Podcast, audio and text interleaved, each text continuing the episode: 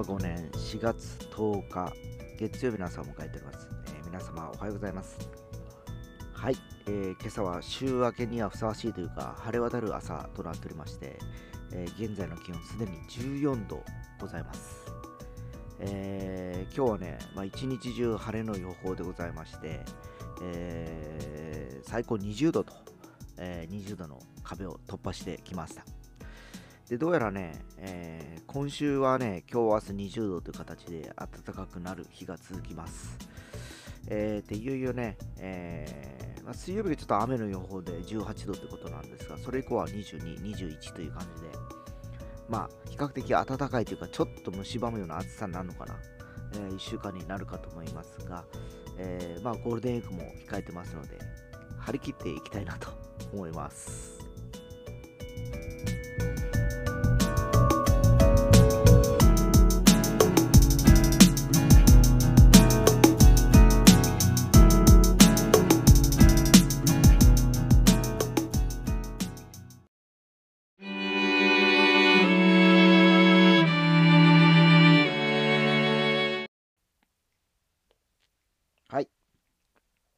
というわけでね、昨日あの修理を出していた楽器を引き取りに行ってまいりました。えー、まあ見積もりだけで帰ってきたということで3000円ぐらいかな。運賃がかかっちゃって。で、家に持ち帰って、えーやっぱり出してみてみると、ああ、長くやっぱ使ったんだなというふうに感慨深く、えー見ておりました。で、夜ですね、そうこうしてると、フカマックスからえーメッセージが来て、近所の、要は、えーリサイクルショップにもギター売ってますよということなんで、そんなとこあるんだなと思って、今日時間があったら見に行ってみようかなと 思ったりしてはいるとこです。まあ、整骨院行ってその後でもちょっと行けたらいいなと思ったりしているわけなんですけど、今日はね、介護デーでこの後ね、母親の病院という流れがあって、それが終わってから午後はそういう時間にえーいければというふうに考えているところです。まあね、本当あのー昨日も彼と話してたんですけど、物を手に入れるというのはやっぱりかなりね、えーやっぱ厳選するわけですね。えーそれがまあいろんなあのーて言いますかね、どうでもいいものであれば別にもうとりあえず安ければいいとかね、値段だけの価値で、えー選んで手に入れるわけなんですけど、えそれが例えば一定の金額する場合ですね、えー例えば、まああのー楽器で言うと、まあ、みんなで大体1万円とかやったら買えそうな感じがするじゃないですか。えーでも正直楽器で1万円っていうのはハーモニカぐらいじゃないですか。まともに使えるのっていうのは。そんな感じがするんですね。だから今学校で使ってたハーモニカ2000円とか1000円ぐらいのやつっていうのはもう学校で使うようなんで、えーライブとかで使えるかつ使えないんですよね。まず音のバランスとか音が出ない。ちゃんとね、えーマイク PA を通した時に音がどれぐらいこう抜けるかって時に多分あの、濁音が入って濁音っていうかね、他の空気が抜けたりとかね、そういう感じなんですよ。えーで、やっぱりこう、行って人前で使うもの、まあ、人前で着る服とかいろいろこう、そういう部分に、あの、公の場所で使うのと部屋着が違うっていうのと一緒で、えーいろいろとね、その TPU の合わせて、えーやっぱりそのある程度外に持っていくものっていうのは財布とかああいうのもそうなんでしょうけど、えーぼちぼちやっぱり金額的には、えー妥協しなきゃいけないのかな。妥協ってわけじゃないですけど、えー必要にかかってくる金額のプライスなのかなという気がします。まあ車とかもそうだと思うんですよね。えー例えばもう普通のあの荷物だけ乗け乗せればいいやつったら2人乗りの軽ワゴンとかでいいわけなんですけど。ただたまに人を乗せるかもしれないとかね、えーなってくるとやっぱり4人乗りとかね、えーになると軽自動車でも普通車の軽自動車。ね、え5ナンバー乗用車ナンバーを獲得した番号ですよね。5ナンバーになる、え軽自動車に乗らなきゃいけないと。でまあやっぱり人を乗せる手前ねえーやっぱりエアコンとかね、快適装備もついていなければいけないとかね、なってきますよね。えーそうなってくると、えーさっき言ったどうでもいい、えー貨物の、え軽ワゴン荷物が乗るだけって言ったら別に、え、ラジオと、まあ、エアコンはついててのが今普通なんですけど昔はついてなかったからですねもう動くだけですかただ、えー、ラジオもないっていう車もありましたからね。でも結局これがついてくると標準装備とかになって、えー、金額が張っていくわけですよ。で、やっぱりラジオでは物足りないとかなって、えー、まあ、ナビがついてる方がいいとかね、えー、パワーウィンドウがあったがいいとか、パワーあステアリングがあったがいいとか、こうやっぱりこう豪華豪華贅沢装備、車の場合ですね、えー、がこう、どんどんどんどんこう、加算されていくわけですね。どんどんね、金額的に。で、気がつけば、ね、えー、ぼちぼちやっぱ金額するわけで、えー、どうしてもみんな軽自動車って50万ぐらいで買えるじゃないとかいう風なイメージがあったりするわけですね。えー、でも最近のね、軽自動車のそのトールワゴンモデルっていうのは、なんと200万を超えてるわけなんですよ。えー、だから知らない人から言うと、なんでそんな高いわけっていう風になっちゃいますよね。で、それなりにやっぱ理由があるわけなんですね。で、まあ、楽器とかもそういうわけで、ギターで100万、おかしくないとかね。そんなこと言ってたら、あの、バイオリンのストラリバリウスとか何億円とかですよね。ちゃんと理由があるんですね。それなりの材を使われていたりだとか、手抜きのない職人がちゃんとした工程を組んで組み上げてるとか、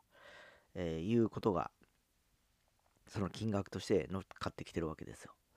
えー、これは別に、あのハンドメイドで作られてる自転車とかもそうなんですけど、やっぱり台湾とか韓国で、えー、工場で作られてるチャリっていうのは安いんですね。1万円とか、1万5000円とかで買えちゃうわけです。でもちゃんとした、あのまあ、工場は中国とか台湾にあったとしてもですね、きちっとそこの職人とかクラフトマンがいるところでやってるところは、やっぱそれなりに5万、10万っていうふうに値段が張ってくるわけですね。で、よくありがちな、えー、高級自転車とか言われる10万円から超えてくる自転車はですね、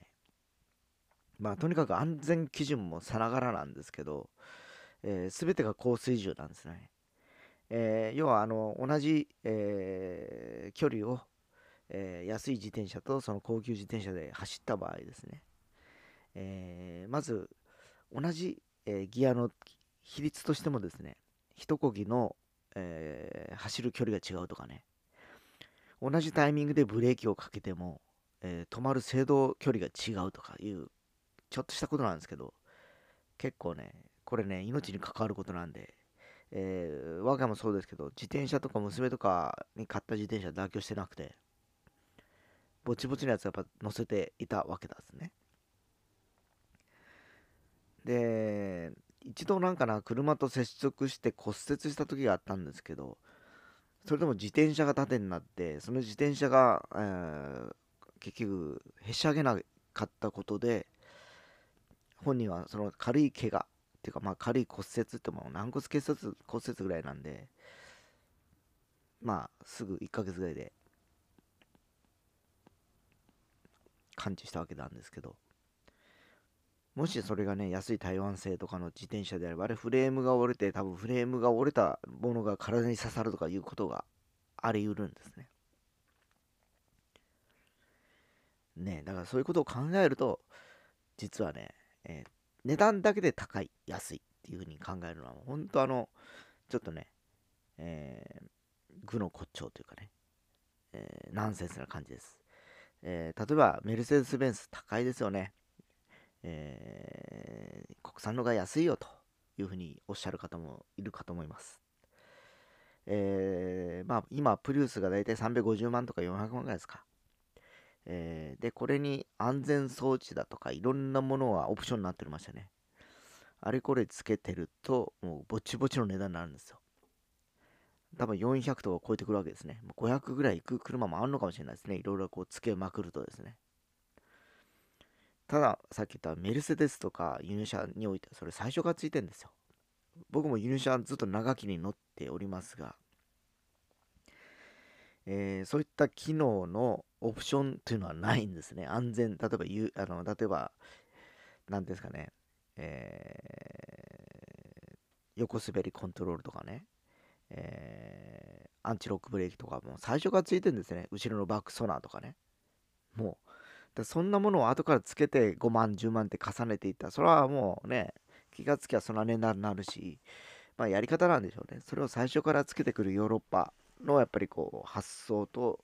えー、やっぱ考え方と、まあ日本人の要するに、えー、要するにカスタマイズして買ってもらうというやり方ですね。えー、最初はプレーンなんだけど、これにあれつけて、こうつけて、ああしてっていう風にしていくと、気がつきゃいい値段になってると。まあ、さっき言った軽トールワゴンなんかにしてみりゃ、オプションつけられたら僕の車が高くなるんですよね。えー、そんな感じなんですね。だからまあ、なかなかね、えー、値段、ね、金額、対価としてそれをどう捉えるかっていうのは、そのそのものをいかに知っているかっていうことになったりだとか、えー、それがどのタイミングで、えー、必要なものなのかというね、2つの要素があるかと思いますが、えー、まあ今のところね、僕の場合は、えここ数日言ってます。ギターが壊れた。え長年使われたギターが壊れてもう今、エース機がない。ただ、セカンダリーギターを、え昨年手に入れて、貸し出し用に手に入れたギターがあるんですけど、実はこれね、えこれも名機なんですね。3万円ぐらいしかしないんだけど、YouTube とか見てもらったらわかると思うんですけど、みんな隠れた名機っていうのは分かり始めてるんですよ、ちょっと。なかなかね、だから僕、品番とか言ってないと思うんですけど、まあ実際触った方は何人かいるかと思うんですけど、これ実は隠れた名機で、えー、まあ木の材に塗装、皮膜を薄くしてて音を良くするというね、えー、こういう別のね、思考を使って、えー、それによって材料費もかからないし、手間もかからないから安くなってるというね、ちゃんとロジックがあるわけですね。だ値段だけ見れば、チャチー3万ぐらいのギターかと思う言われますが、えー、これに、例えば、あの、その、外塗り工程とかいろいろ入れていくと多分5、6万になってくると思うんですね。多分おそらくね。えー、それが入ってないだけで、えー、実はプレーンな、ニス塗りみたいなギターなんですけど、これエリアコなんですけど、ぼちぼち音がいいんですよ。えそれを今、ファーストギターと使って、おりまして、まだ1年にならないので、えー、これを引き込みながら、引き込みながら、ちょっとファーストギターを探してみようかなと思います。えー、もしひょっこり出会ってしまうとまた変わってしまうかもしれないんですけど、えー、今ね、欲しい楽器も確かにあるんですけど、ちょっとカットしてます。それでいいのかどうかっていうのも含めてね。いや、もっといいのがあるかもしれないし、今じゃないのかもしれないしっていろんなものがありながら、ただ調べたりね、検証して知識も増えていくし、こういうのがあったのか、ああいうのがあったのかというのもいいのかなと思いますので、えー、またね、時間がありながら暇つぶしに、えー、そういうリサイクルショップに行ってみたいと思います。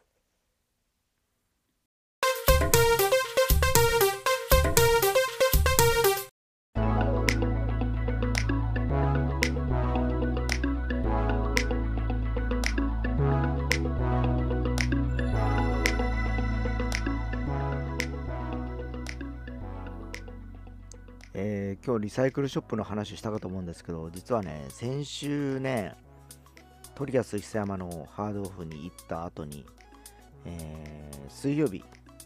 久留米のね、ハードオフ国分店、えー、全道寺店、えーと、佐賀県鳥栖のハードオフ3軒、えー、実は計4軒、えー、見て回ってます。で、あと、我が家の近くの高山質店、春日店にもね、ギターが死ぬほどあるんで見に行きました。それがどこ行ったかな？セカンドストリートの三笠川店。えー、気がつきは10件ぐらいは行ってんのかな ?10 件弱ぐらいかな行ってるんですね。実はね、ちらほら見ながらね。で、その中で最初に見つけたやっぱとりあえず久山のギターが一番いいなと思うんですけど、やっぱぼちぼちの値段なんですよ。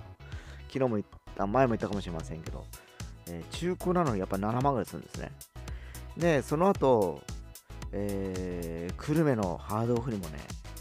やっぱ5万ぐらいかな。5万弱、3万5千か5万ぐらいの間で、